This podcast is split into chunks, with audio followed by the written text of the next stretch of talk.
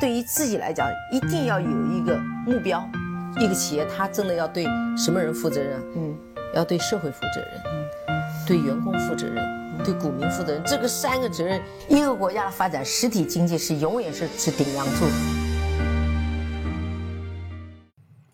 各位好啊，给你一个真实生动的格力电器。我们给的比尿的多，我相信今天啊，很多朋友都希望听到我在这个节目中又灌一碗浓浓的鸡汤给大家，因为这几天格力的股价无论是下跌，出了半年度的业绩预告，包括回购啊这些所有的金海担保的减持的完毕呢，都给格力的这种股价和很多人对格力的看法蒙上了一层重重的阴影。那我想这样。我呢，今天把节目呢分成三段。第一段呢，我来说事儿。事儿是什么呢？就是把大家已经都看过的二零二零年的格力的半年度的业绩预告。帮大家再稍微的梳理一下，那带上我的一些个人的主观的观点。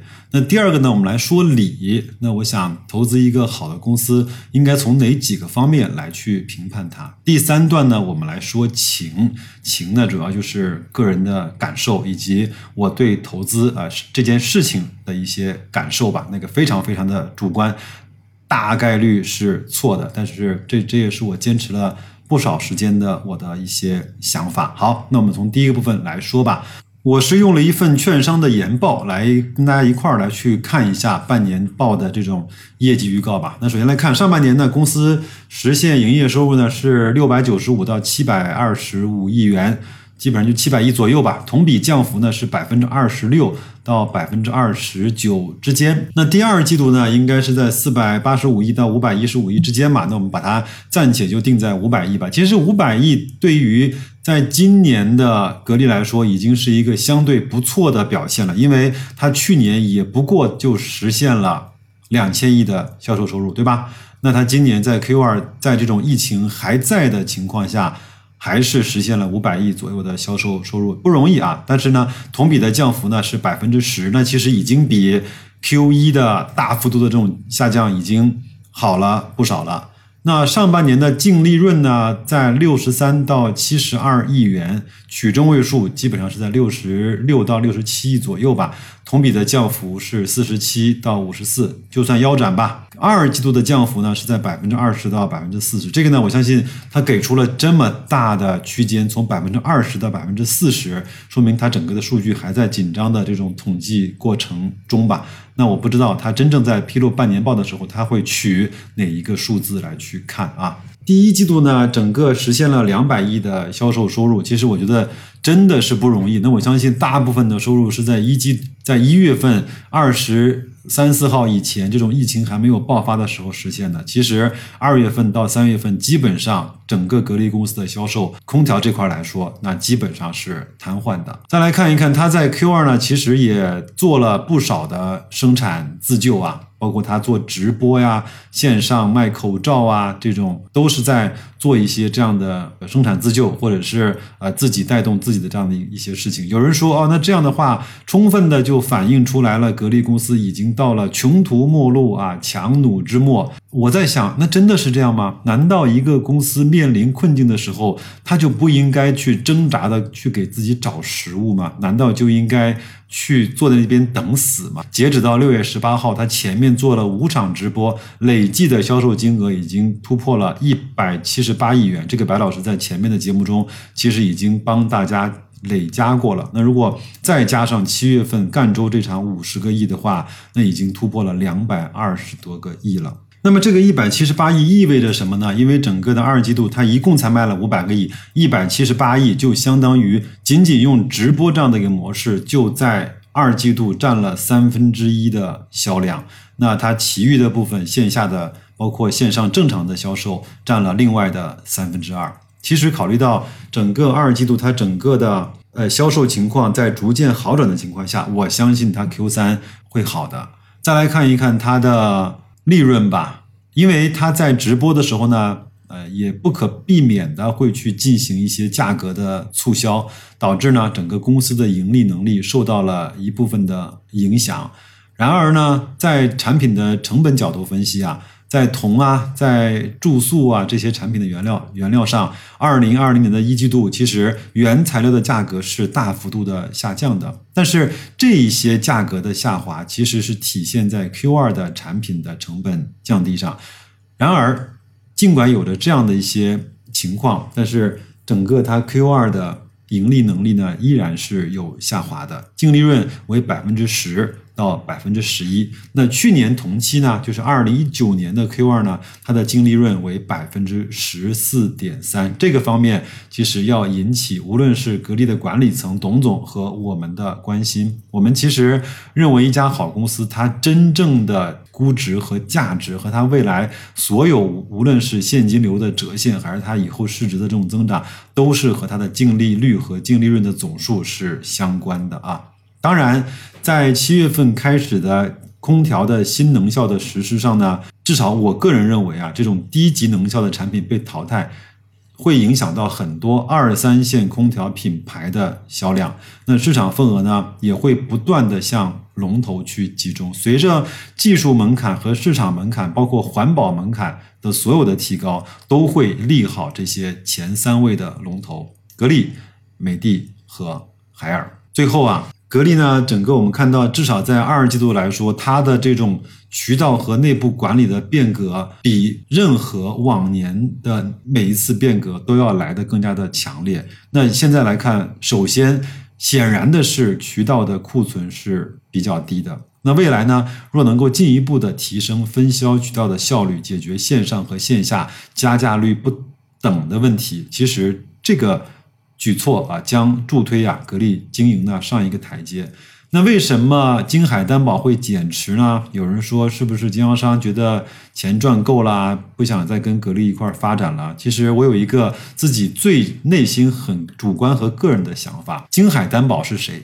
金海担保是由格力在各个地方的总代理和省包去组成的。这样的一个持股的集团，格力呢，通过这一次的渠道变革和直接通过董明珠的店和和三万家的专卖店直接互动，包括我那期节目中也讲，就是线下引流、线上转化的方式，其实大大的削弱了这些在总代理级别这些人的利益，包括他们的重要性，在这样的渠道的转变中，也会显得不是那么的重要了。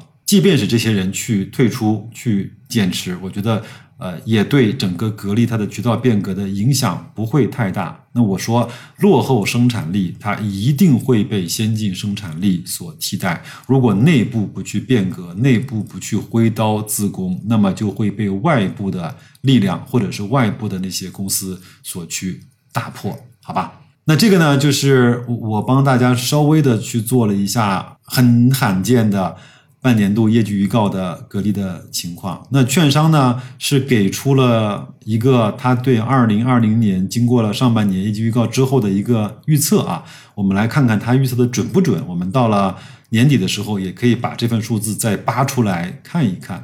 他预测呢，整个在二零二零年，格力基本上能够实现一千八百亿左右的。销售收入，那同比年比年呢会下降百分之五左右啊。那规模的净利润呢能够实现在两百一十八亿。当然，我相信这个。对现在的格力来说是稍微有一些乐观的啊，那净利润的下滑呢是在同比是百分之十一啊，那每股的收益呢，二零一九年是四块一毛一，它预测二零二零年可能会在三块六左右，ROE 就是净资产收益率呢是一个下降的，让我有一些瞠目的一个数据，二零一八年是。百分之二十八点五，二零一九年是百分之二十二点二，二零二零年预测可能会降到百分之十七点四。那么，如果按照全年这个预测来看的话，对应今天的股价，那它的 P/E 呢，应该是在十四倍左右，它的 P/B 呢，应该是在两点六六倍啊，因为它的净资产其实通过一季度的季报来看，还是在略略微幅的增长，包括它投资了。文泰科技啊，三安光电这样的公司，它其实在呃总的资产上面还是有所增长的，好吧？这就是我要跟大家讲这个事情的部分。那事情它就是事情，有数据在，有那些逻辑在，那我们不要去否认它，也不要去怀疑它。我觉得，另外我想讲的一个观点是说，不要通过一个呃季度或者是半年这样的一个长度来去评判一家公司。而且今年这个疫情呢，对格力这种以空调为主要龙头产品，又加上没有办法安装的公司来说，真的是一个非常大的一万点的伤害啊！我不能讲是灭顶之灾吧，但是我认为格力通过这样的各种折腾的方式，想让自己走出来，至少代表了这个公司没有僵化，没有老化，董明珠还有战斗力，好吧？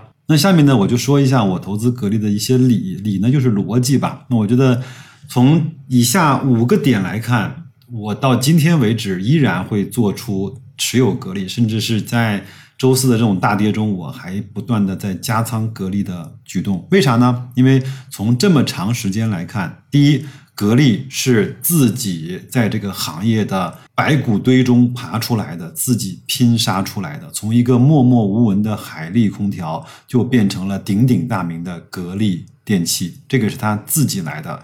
我可以这么说，国家包括当地的政府，在他拼杀的过程中，其实没有给他更多的支持。那现在我们看起来，格力好像和各地的政府关系都不错，那其实是格力能够给当地带来就业、带来 GDP、带来产业的提升。我这句话我就不想再讲的更加的直白了，好吧？第二个呢，格力呢是现在我们在国有的或者说在国内的企业中。不多的不依赖于国外的技术而能够独立的生存下去的，从生产到制造到渠道到技术到售后，其实都没有依赖国外更多的技术。那至于说为什么前面一定要造芯片，凭董总这样的有道德洁癖的人，他都不愿意百分之三到五的元器件是从国外去进口的，他都要自己去。搞定它，完全不受国外的控制。这个这种企业在国内现在，如果按照这一个标准来说，它就是稀缺的。第三，格力呢也都知道，也都听过我那本它的叫《骑行天下》，对吗？它也不依赖于外部的渠道或者是力量。他自己在自建自己的渠道，当然这几年他也在有所改变。那那是因为他自己已经足够强大了，他敢跟别人合作的一个基础就是我强大，我可以用你，但是我不会离不开你。我们各位可以想想看，当年大名鼎鼎的价格杀手格兰仕，还有大名鼎鼎的奥克斯，基本上全部是在线上销售。今天的压力，今天的结局又是怎么样的？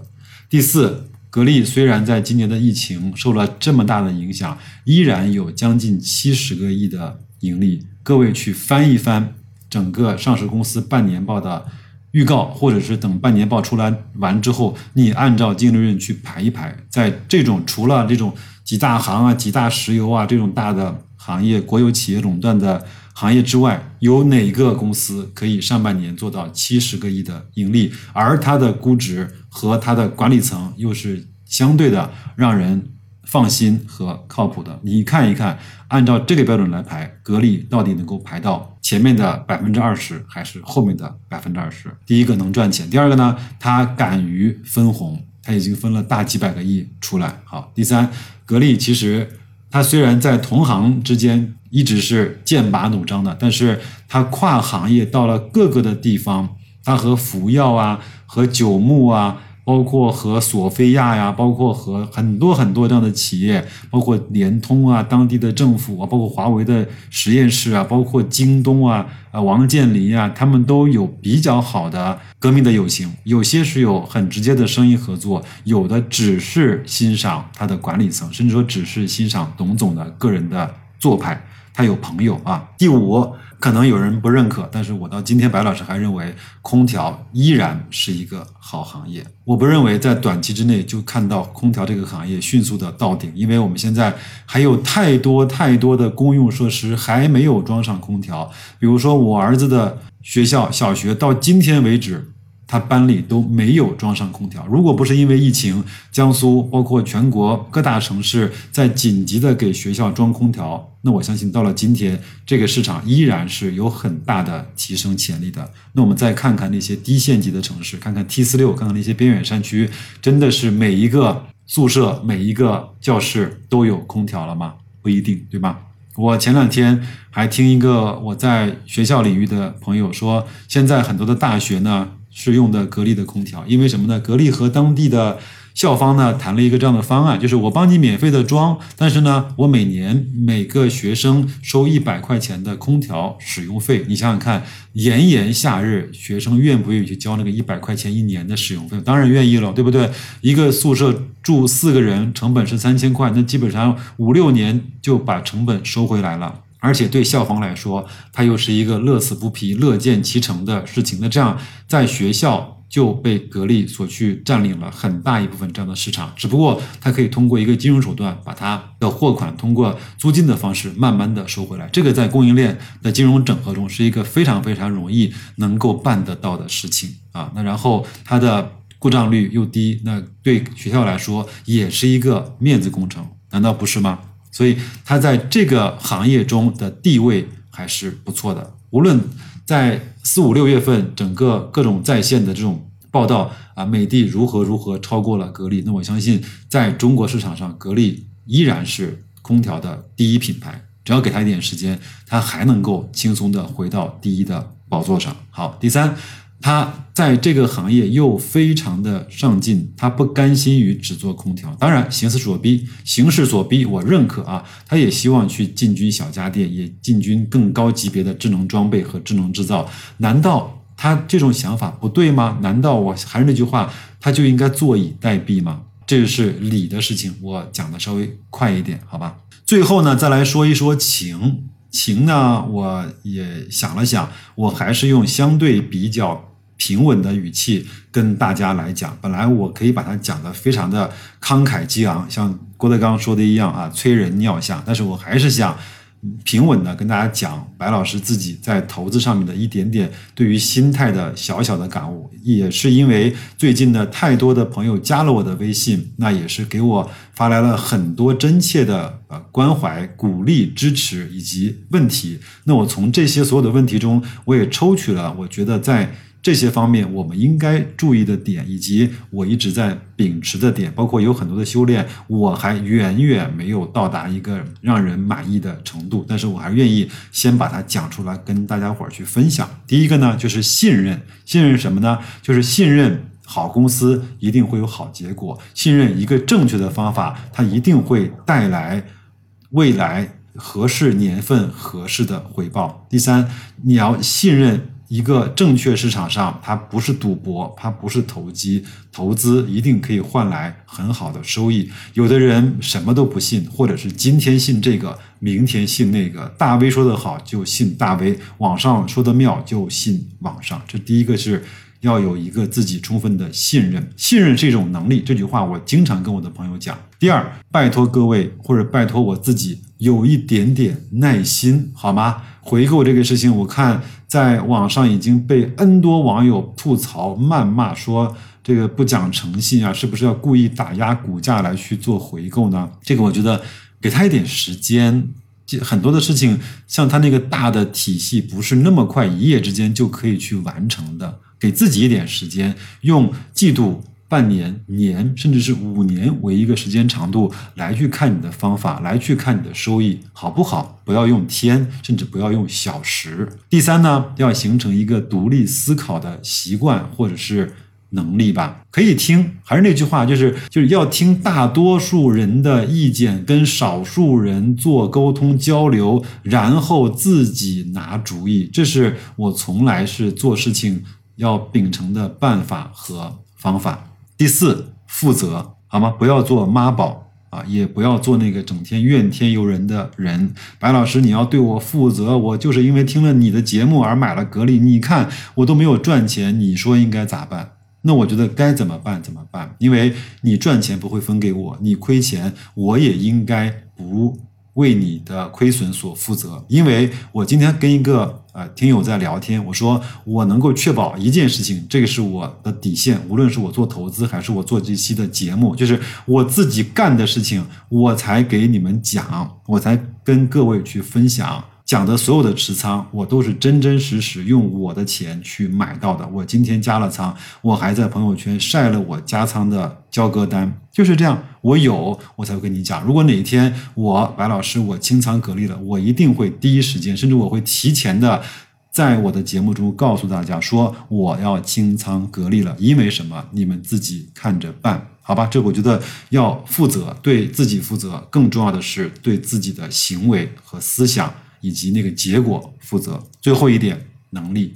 在这样的时间情况下，不要去被那个喧嚣的牛市、熊市应该怎么办、轮换板块，对吗？国盾、量子、中芯国际去蒙蔽了双眼，或者说混淆了视听，你的脑海里面就很难沉下心来，再去学习到一点最基础的投资的常识。我们说，用常识投资比什么都重要。你未必是金融专业毕业，也未必是证券行业从业人员出身，但是常识投资对大多数人来说都是可以实现的。能力的提升就代表了你常识的提升啊！当然，你可以去掌握一些更多的方法，你可以去了解什么是 ETF，什么是 REITs，包括什么是啊套利，什么是这种啊可可转债都可以。我觉得，但是。